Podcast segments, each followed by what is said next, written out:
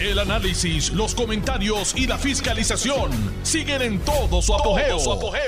Le estás dando play al podcast de Noti1630, Sin Ataduras, con la licenciada Zulma Rosario. Viernes 19 de agosto del año 2022. Y esta es su amiga Zulma R. Rosario Vega en Sin Ataduras. Por Noti1, la mejor estación de Puerto Rico, que ustedes así lo saben. Y primera fiscalizando. Bueno, aquí yo lo que tengo un popurrí de noticias, no sin antes adelantarle que hoy no he de recibir llamadas telefónicas porque lamentablemente eh, el camino a Noti1 en Mayagüez está imposible porque hay una situación, como lamentablemente ocurre con alguna frecuencia, de lluvias torrenciales, rayos y centellas y, e inundaciones. Así que me autorizó mi jefe, Alex Delgado, a que pudiera transmitir como acostumbro de lunes a miércoles.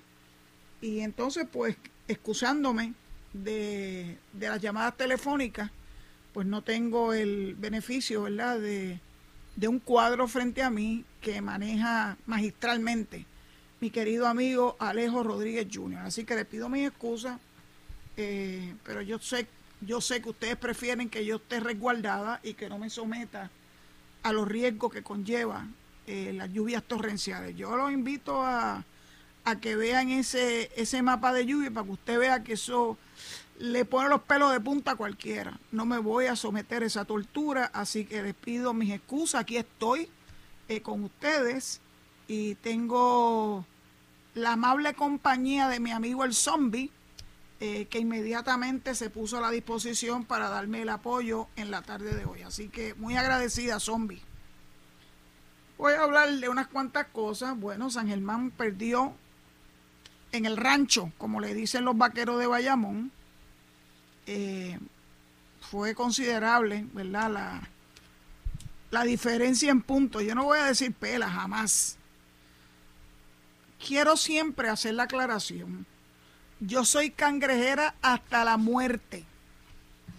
Pero lo que ha ocurrido en esta serie final del baloncesto superior es que se ha tornado la situación bastante volátil porque los fanáticos de ambos equipos no ceden ni un ápice.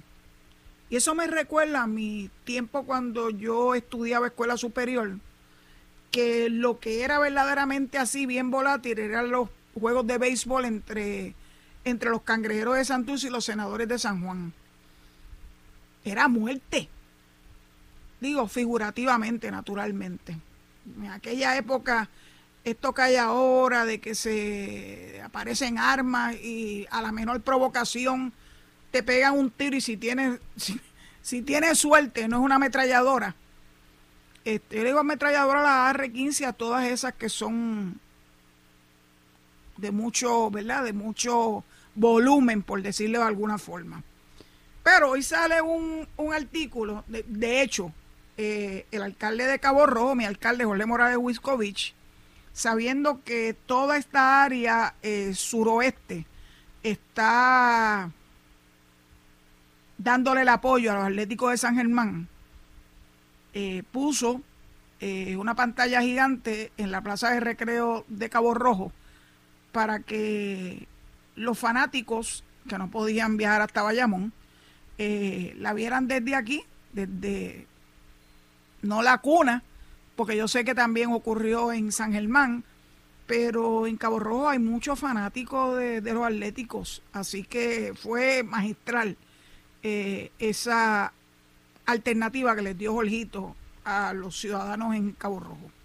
Entonces leo un, una columna, eh, el nuevo día de hoy en la página 52, el área de deporte, que me pareció interesante porque aquí se ve por qué este equipo tiene una magia que no tienen otros equipos. Se los voy a leer porque me parece muy interesante.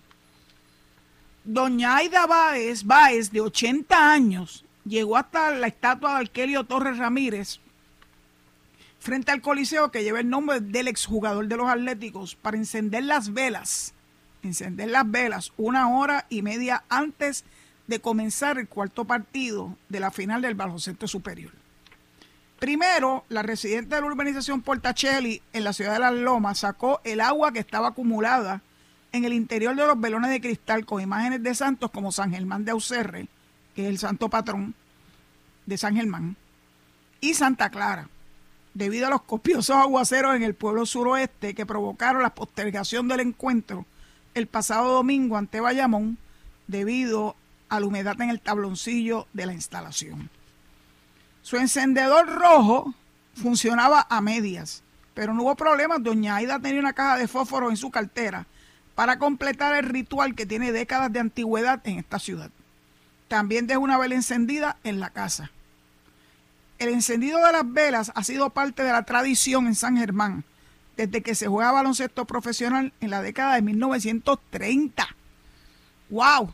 Todos esos años hace que esa tradición de prender vela este, se mantiene eh, en San Germán eh, en anticipo a los juegos importantes que se escenifican acá en la ciudad de Las Lomas y ciudad fundadora de pueblos. Se alumbraron en los mejores momentos de los atléticos con 14 campeonatos y también en los peores momentos, como la sequía de títulos de 35 años entre 1950 a 1985 y en la actual de 25 años desde 1997 hasta el presente. El monstruo anaranjado recuperó este año protagonismo en el baloncesto, un resurgir en la plaza que tiene el querendón, el querendón equipo a las puertas del campeonato en una competitiva final frente a los vaqueros de Bayamón. Todo gracias al esfuerzo del grupo de apoderados locales liderado por José Cheo Rivera, más la dirección técnica de Eddie Casiano, exjugador y héroe de los Atléticos como jugador en los 90.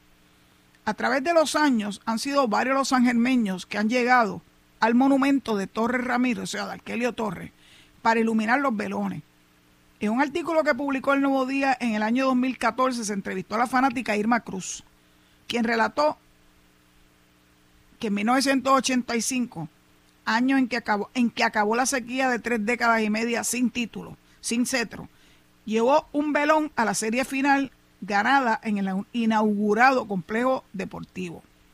La fallecida aficionada de 81 años en aquel entonces era devota de San Judas Tadeo. Actualmente, en medio de la racha de 18 victorias como locales y en medio de una temporada de ensueño, doña Aida ha sido la responsable de tener el altar, entre comillas, al día. En la fe católica las velas son un símbolo de oración, solidaridad y de agradecimiento. Por 90 años, el municipio del suroeste de la isla se ha volcado por un quinteto de baloncesto que le ha dado miles de alegrías a sus ciudadanos.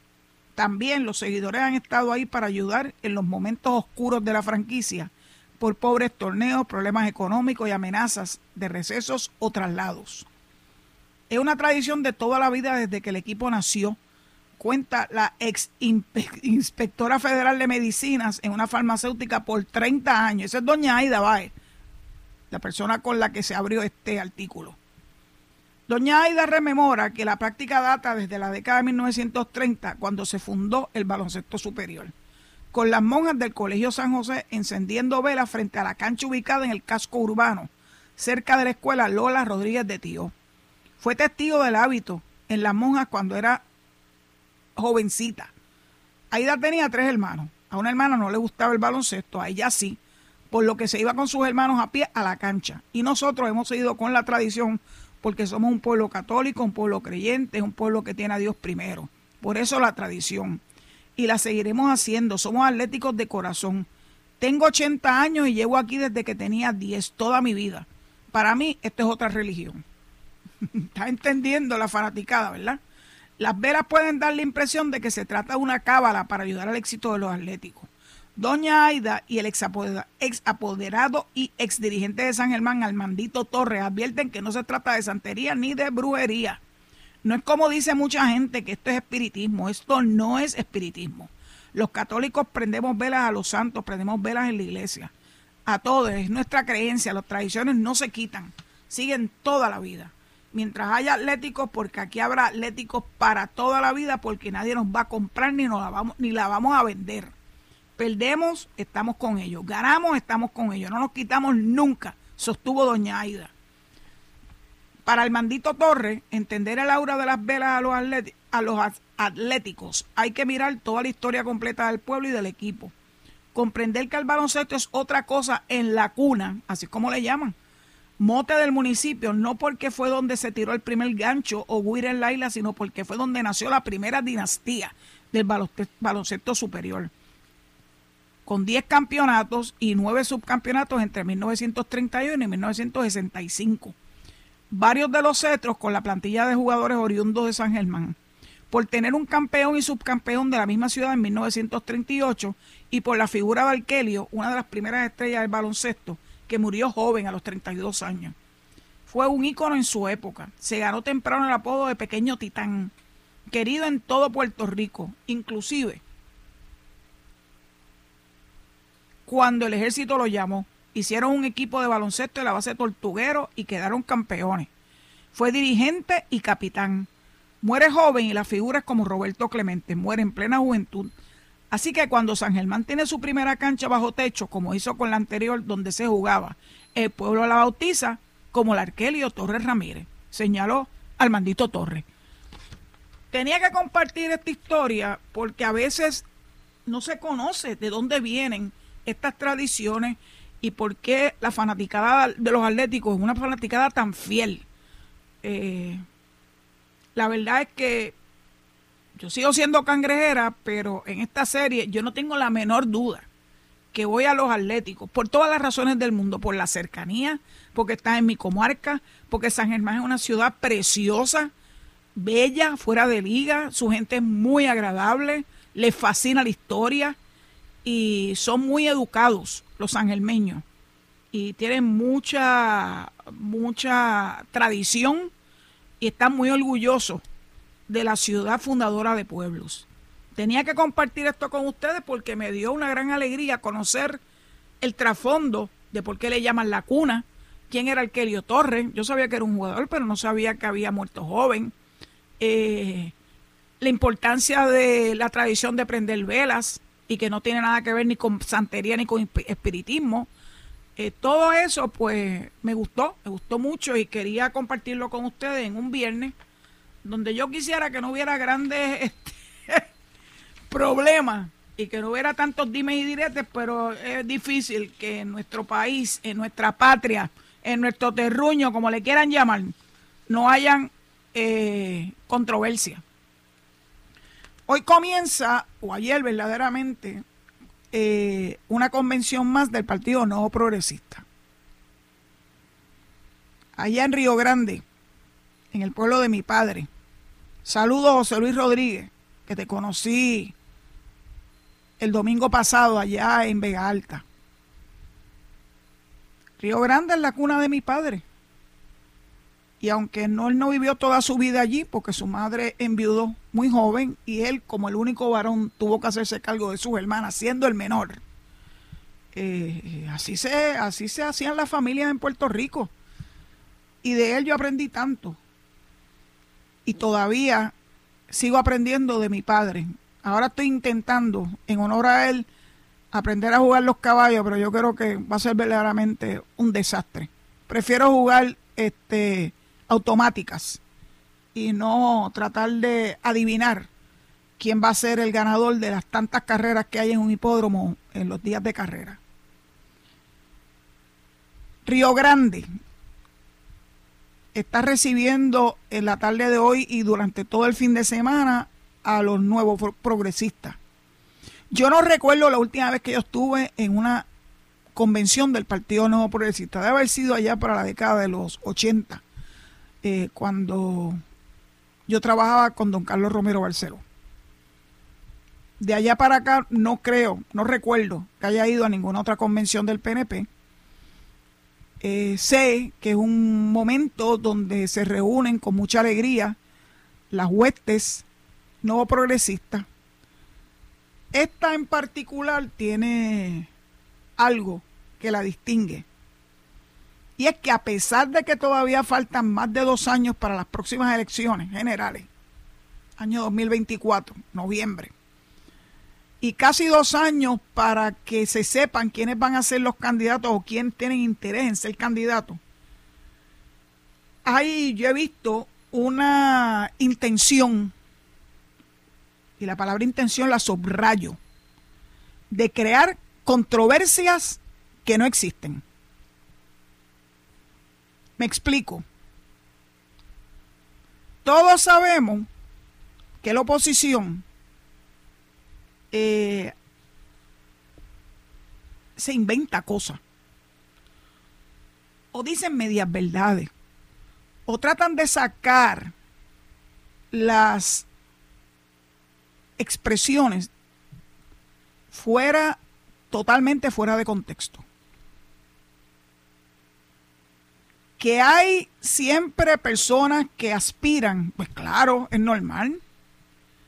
No hay nada problemático con eso. Lo que sí es cuando se hacen públicas esas aspiraciones. Ya les dije que lo tienen que hacer a más tardar en diciembre del año 2023 y luego someterse, si es que hay más de un candidato para algún puesto en particular, someterse al rigor de una primaria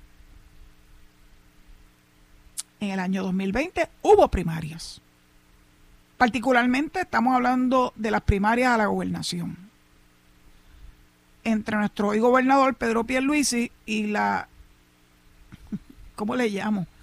La gobernadora por carambola, que le cogió el gustito a las sillas de Fortaleza, a pesar de que había dicho desde un principio que ya no era política, que ya no le iba a dar ningún tipo de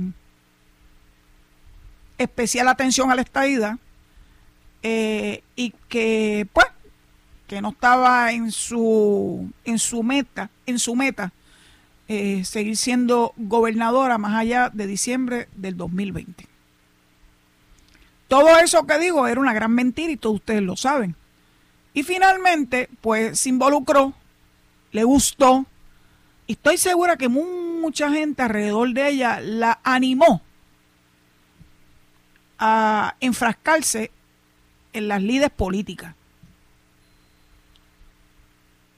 Una total desconocida en lo que de política se refiere. Y esa y ese eh, esfuerzo, por no decir esa obsesión por continuar en la silla de fortaleza, la llevó a cometer graves errores, que hoy día los vemos en la en el indictment que todos conocimos hace apenas unas semanas. Y lo que se expresa en ese indictment le para los pelos de punta a cualquiera. Lo que demuestra que a veces una persona con ese afán de protagonismo y con un ego enorme es capaz de hacer cualquier cosa con tal de retener eh, una silla. Las sillas de fortaleza no son precisamente muy cómodas, según mi mejor recuerdo. Son sillas, sillas antiguas. Pero son mullidas. Y las comidas que se sirven en Fortaleza son lo más, lo más buenas. Así que comer de gratis y sentarse en sillas mullidas y ostentar el poder y ser el objeto de la atención para algunas personas, como fue el caso de Wanda, era it's, too much.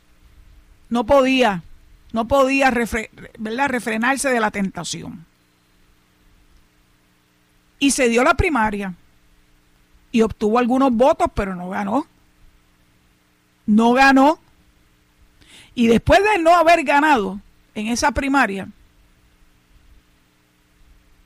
en la que yo sí voté, y ustedes saben que no voté por ella, se dedicó a ese tiempo que hay entre la primaria, la elección y el tener que entregar el poder en diciembre del 2020 a seguir haciendo daño. Cosa que le, le, sale, le sale de sus entrañas hacer daño. Lo sabe mucha gente. Por eso cuando yo veo ese afán de algunos de involucrar alegadas candidaturas para crear divisionismo en el mismo medio de una convención que parece ser que ha sido muy exitosa. Solamente recuerdo que alrededor de Wanda había muchas personas con malas intenciones y con muchas ansias de tener acceso al poder para poder beneficiarse del mismo. Tengan cuidado con las personas que están alrededor. Créanme que yo eso lo viví. Personas que no necesariamente quieren bien al, le voy a llamar de alguna forma, candidato o precandidato o aspirante o qué sé yo, porque su intención no es otra que esa persona, por estar cercano a ella, eh, le ofrezca cosas que para algunos es apetecible como es el poder.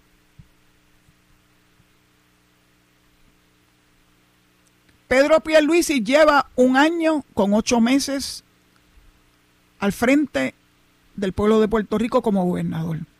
Un año con ocho meses. Algunos pretenden que hubiese llegado con una varita mágica para resolver todos los problemas que aqueja a nuestro querido Puerto Rico. En todos los órdenes de la vida. Esta semana empezaron con las escuelas. No importa todo lo que se haya hecho con las escuelas.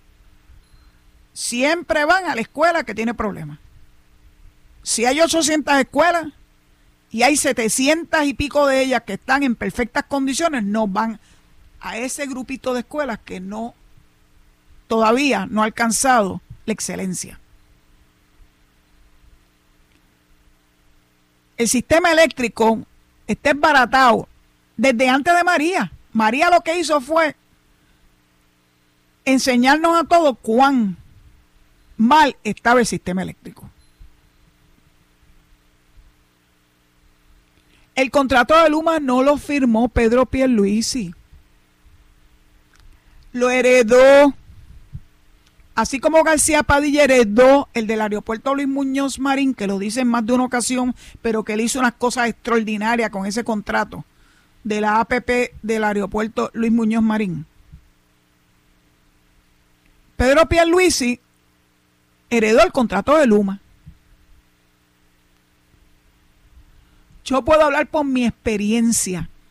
El problema energético en esta área, en particular en Boquerón, era un desastre. Pero un desastre. Tan pronto me mudé para acá permanentemente con el favor de Dios. Precisamente, en el día de hoy, hace tres años, ya yo entregué la oficina de ética un 19 de agosto. Y tan pronto me mudé para acá, lo primero que hice fue comprar una planta eléctrica, porque yo sabía que aquí habían problemas constantes y continuos.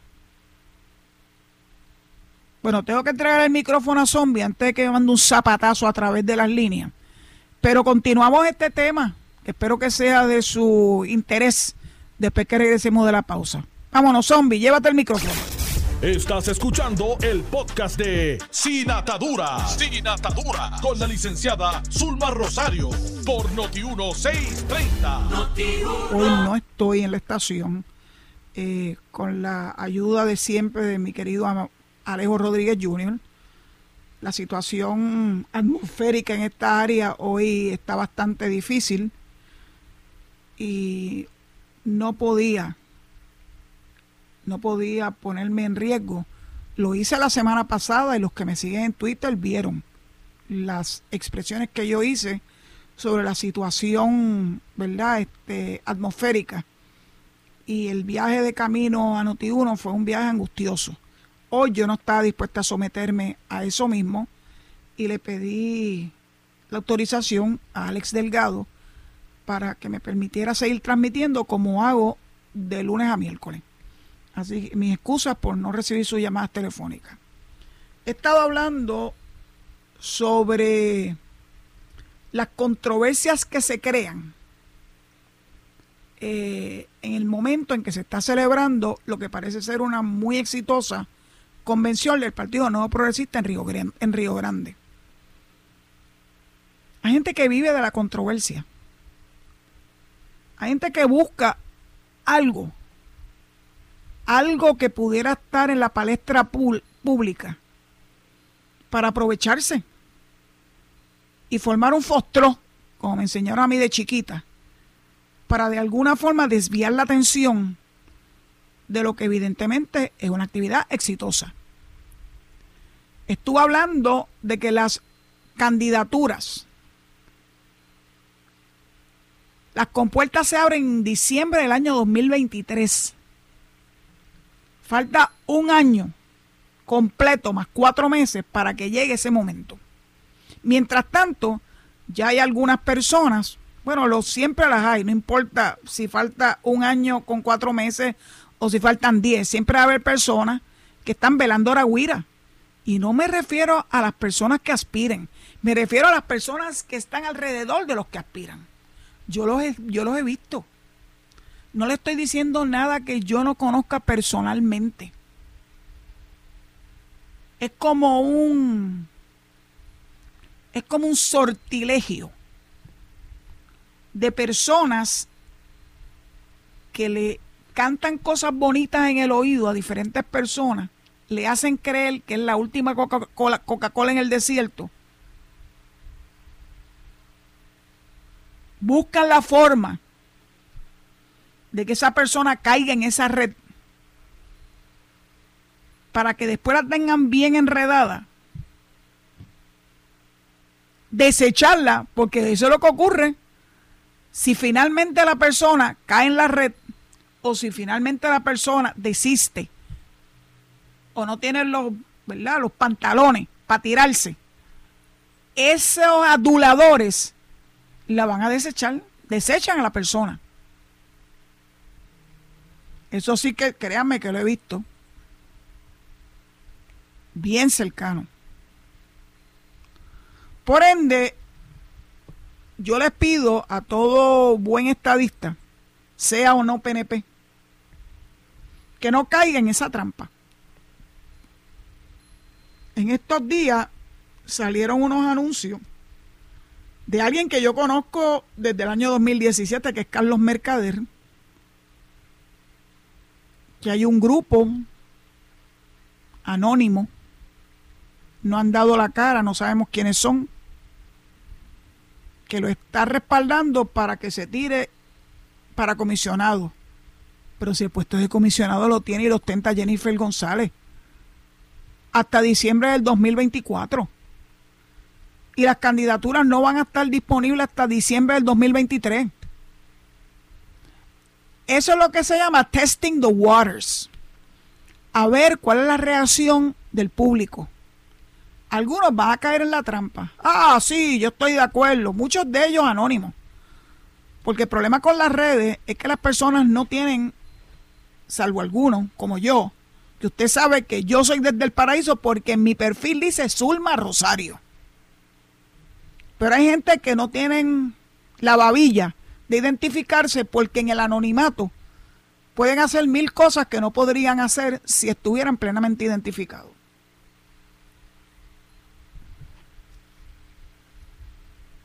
Tengan mucho cuidado con eso. No me sorprende. Quieren ponernos a pelear a los estadistas. Les gustó esa controversia inoficiosa de IT para crear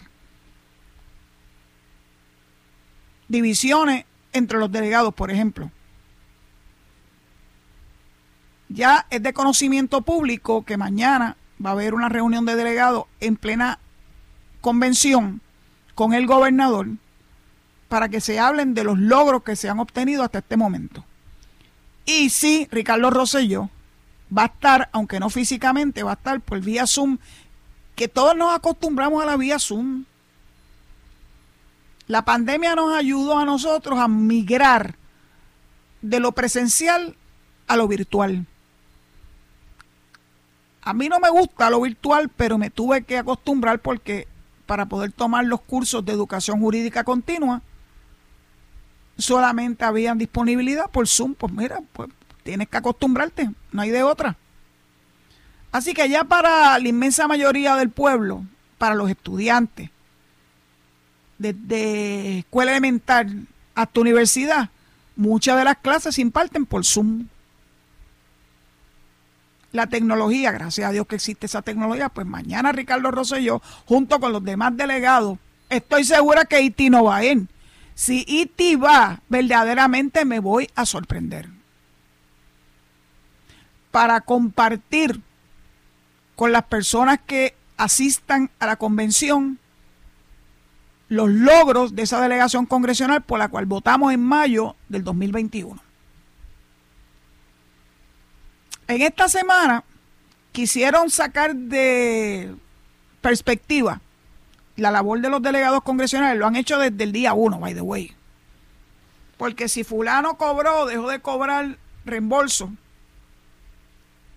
Pero la única que lo que cobró de reembolso fueron mil y pico de pesos fue IT porque solamente ha ido a Washington para llenar los documentos de PRAFA, que es quien emite los pagos de los cheques. La única razón, pues claro que no podía pedir más reembolso si nunca más ha estado en Washington. Para gestiones encomendadas por la ley que creó esa delegación congresional. Ya están llegando a la conclusión algunos de que esa presentación de Ricardo Rosselló lo que apunta es que Rosselló va a ser running mate de Pedro Pierluisi. Miren qué capacidad tan impresionante tienen de llevar las cosas o sacarlas totalmente fuera de contexto. Para que los haters hagan fiesta y digan barbaridades utilizando ese pie forzado. Los estadistas no podemos caer en esa tentación. Y a veces yo veo estadistas lo menos que se identifican como estadistas, haciéndole el caldo gordo a estas especulaciones que nacen de mentes retorcidas que no son estadistas, que no son PNP y que lo que quieren es formarla para su beneficio en Río Revuelto ganancia de pescadores, dice esa esa expresión tan pueblerina pero tan seria y tan cierta más bien. De hecho, hoy alguien a quien yo aprendí a admirar no hace mucho tiempo, que es un compañero abogado de nombre Celestino Mata, escribió una carta al lector que publican hoy, viernes 19 de agosto, que dice si la labor que llevan a cabo los delegados de la estadidad se justifica o no es algo debatible políticamente. Pero lo que no es debatible ni justificable es el desempeño de Elizabeth Torres desde prácticamente el momento en que juramentó, no ha hecho otra cosa que despotricar en contra de la ley que creó su cargo y actuar contrario a su mandato, desacatando los deberes impuestos, inclusive ha cuestionado la, la legitimidad y el objetivo de la ley. Pero lo más insólito del caso es que mientras tanto cobra 90 mil dólares más gastos que la ley dispone como remuneración anual. Si hay un caso que claramente ilustra lo que en derecho se conoce como abuso del derecho, o fraude a la ley es este. Nadie puede ejercer un derecho en abierta y flagrante hostilidad y conflicto con el espíritu o la razón de ser de la ley que creó el derecho. Estamos en espera de que nuestros tribunales diluciden si procede o no la destitución de la delegada Torres. Y si procede la destitución, si estamos ante una actuación abusiva y culposa que imponga responsabilidad y la restitución de los dineros que se le han pagado a la delegada. Confiemos en nuestros tribunales y en que pronto lo sabremos. Y ustedes saben que el Tribunal de Apelaciones no acogió el recurso que interpuso el abogado de IT y ya era anticipable que este caso va a terminar en el Tribunal Supremo, que tarde que temprano va a ser el Tribunal Supremo que lo va a resolver. Eso yo se lo, te lo dije desde el día uno. Que había que tener paciencia porque esto tenía que recorrer todo el trecho, todo el procedimiento, hasta que finalmente llegara a la última fuente del derecho, el Tribunal Supremo de Puerto Rico. Ya se está acercando por lo menos. Y yo estoy confiada en que el Tribunal Supremo aquilate las alegaciones del Departamento de Justicia conforme dicta la ley que creó la delegación congresional. Es cuestión de tener paciencia. Yo sé que muchas veces las personas no tienen paciencia. Yo aprendí a ser paciente. No estaba en mi naturaleza, pero tuve que aprender. Porque se, así es la vida. Y como estoy hoy en las de hablar de muchas cosas diferentes, me llamó la atención que en días pasados, específicamente antes de ayer, se publica que una mujer guiaba un carro robado en las piedras y que dentro de ese carro había, antes que hablemos de armas, drogas y dinero, había un niño de seis años. Alegadamente en ese carro había un, un varón que puso los pies en polvorosa y la dejó a ella con esa tremenda, con ese tremendo problema. Y entonces me acuerdo también, porque hoy también ha hecho alusión al mismo, del caso de los policías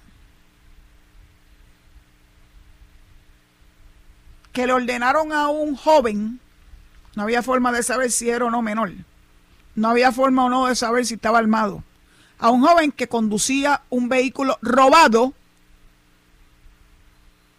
Aquí la prensa, algunos han querido hasta decir que como no estaba, como no estaba eh, notificado como hurtado, pues entonces no se podía, no se podía llegar a la conclusión que era hurtado. Miren, señores, por el amor a Dios, el dueño del vehículo notificó a la policía. Y lo que la gente no se puede imaginar, y mucho menos este joven, era que ese vehículo tenía un dispositivo de GPS que lo pudo seguir desde que se robó el carro hasta que hubo el incidente fatídico donde perdió la vida. Y entonces es interesante porque los familiares de este joven fueron a una vista pública en el Senado. Recuerdo que la estaba presidiendo Ana Irma Rivera Lacen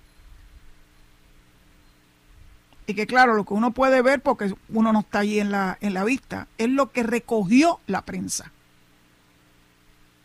Y recoge unas expresiones de un familiar, incluyendo de su madre, que reconoce que el muchacho estaba en malos pasos.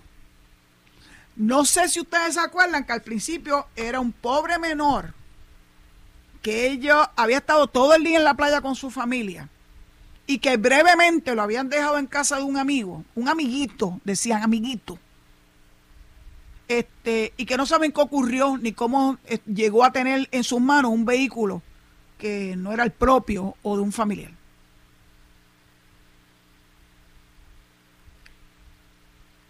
Si tú no tienes el control de la crianza de tus hijos, no van a terminar bien yo tengo mucho temor por ese niño de 6 años que estaba dentro de ese vehículo, robado, y que conducía alegadamente su madre.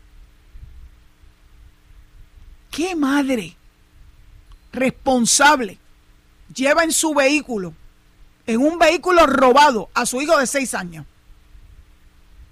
Y dentro de ese vehículo que aparecieran drogas, dinero y armas.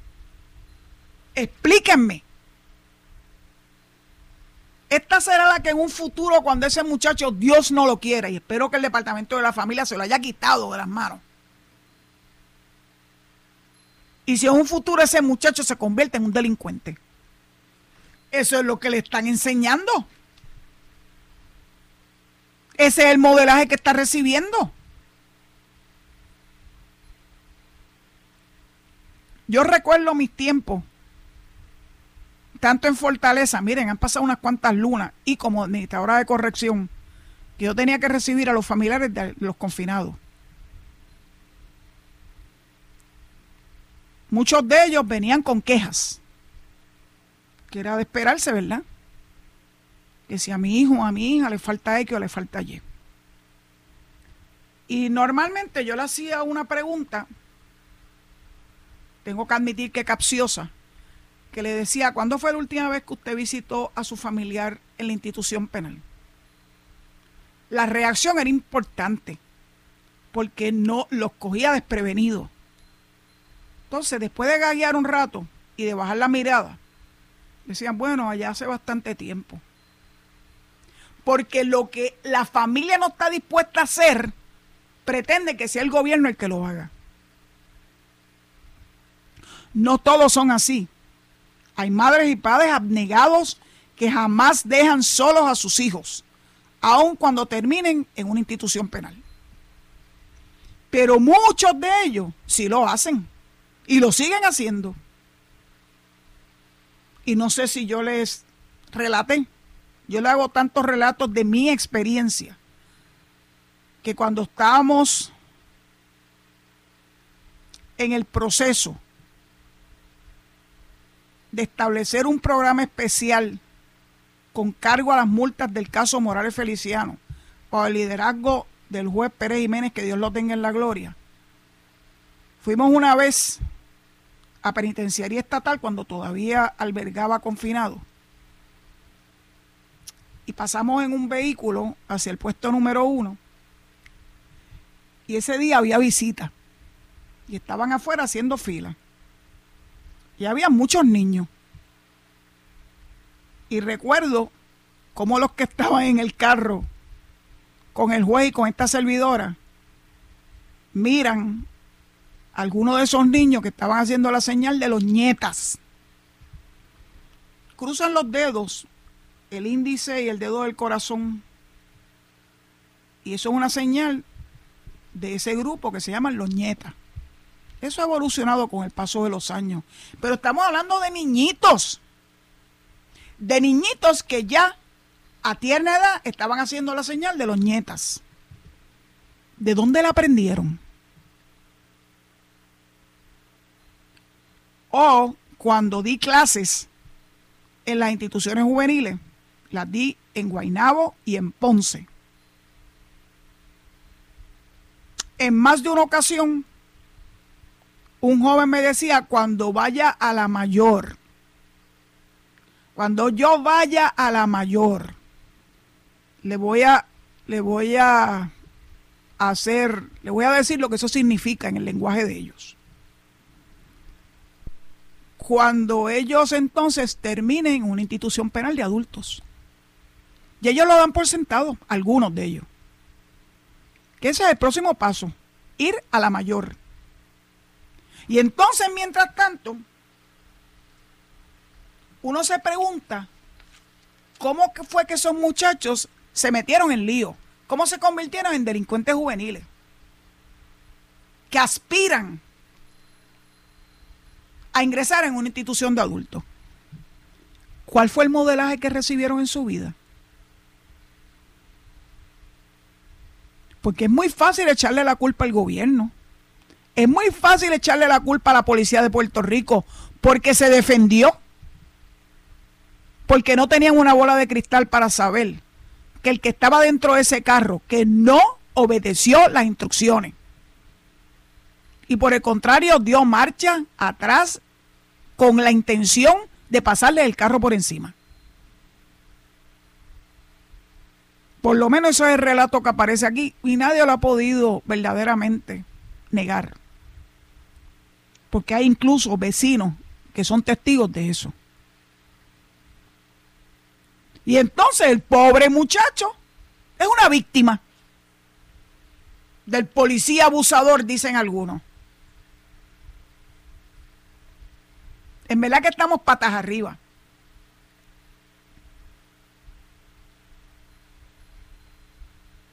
Yo sé que hay algunos policías notas discordantes, claro que sí que lo sé.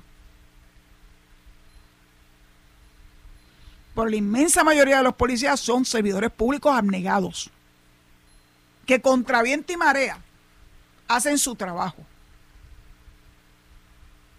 Y los voy a defender. Sí, señor, los voy a defender. Por lo menos en este foro.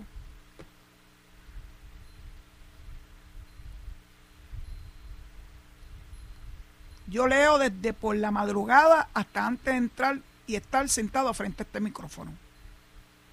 Porque quiero saber lo que está pasando, tanto en Puerto Rico como fuera de Puerto Rico. Y no, no me puedo limitar a hacer el análisis que normalmente se hace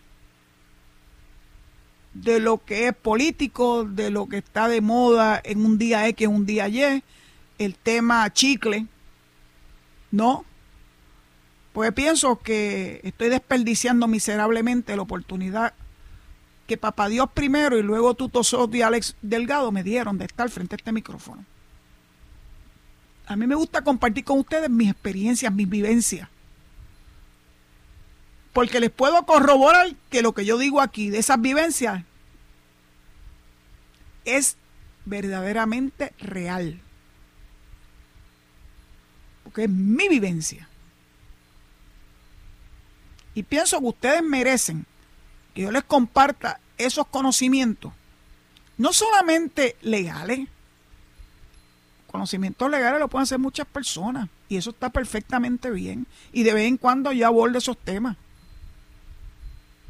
Políticos también. Pero yo prefiero hablar de otros temas para por lo menos darle una opción a ustedes de escuchar cosas distintas en una transmisión radial. Hoy hablamos hasta de los atléticos y yo no soy ni siquiera nacida en San Germán, no soy fanática de los de atléticos, pero sí lo estoy apoyando. Es un apoyo en el mandato, porque son de la misma comarca. Hemos hablado de muchas cosas hoy, hemos hablado de la convención del Partido Nuevo Progresista, hemos hablado de las precandidaturas o preaspiraciones a destiempo que se hacen públicas la mayor parte de las veces con malas intenciones de crear divisionismo. No caigan en esa trampa. Ah, que algunas personas quieren, como dijo ahorita, testing the water. Sí, claro, eso es normal. Pero te puedes reventar contra el piso.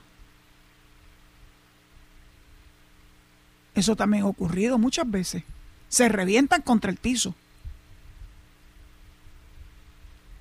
Hay que ser tan cuidadoso de las recomendaciones que le pueden dar a uno. Algunas con las mejores intenciones y otras con muy malas intenciones. Algunas con el único propósito de beneficiarse. No se puede caer en esa trampa. Como le dije ahorita, lo he visto muchas veces, muchas veces, muy de cerca. Bueno, dicho eso, pues gracias por tolerarme en esta transmisión de hoy. Perdónenme por no aceptar llamadas porque no tengo el cuadro frente a mí, ni la asistencia majestuosa y magistral de Alejo Rodríguez Jr. Esperando que sintonicen este programa el próximo lunes a las 4 de la tarde en Sin Atadura y que se mantengan en sintonía con Noti1 para poder escuchar a dos grandes amigos, Enrique Quique Cruz y Luis Enrique Falú. Que Dios los proteja, que tengan un excelente fin de semana, que se cuiden mucho y será hasta el lunes si Dios lo permite. Esto fue el podcast de Noti 1630, sin ataduras, con la licenciada Zulma Rosario. Dale play a tu podcast favorito a través de Apple Podcasts, Spotify, Google Podcasts, Stitcher y notiuno.com.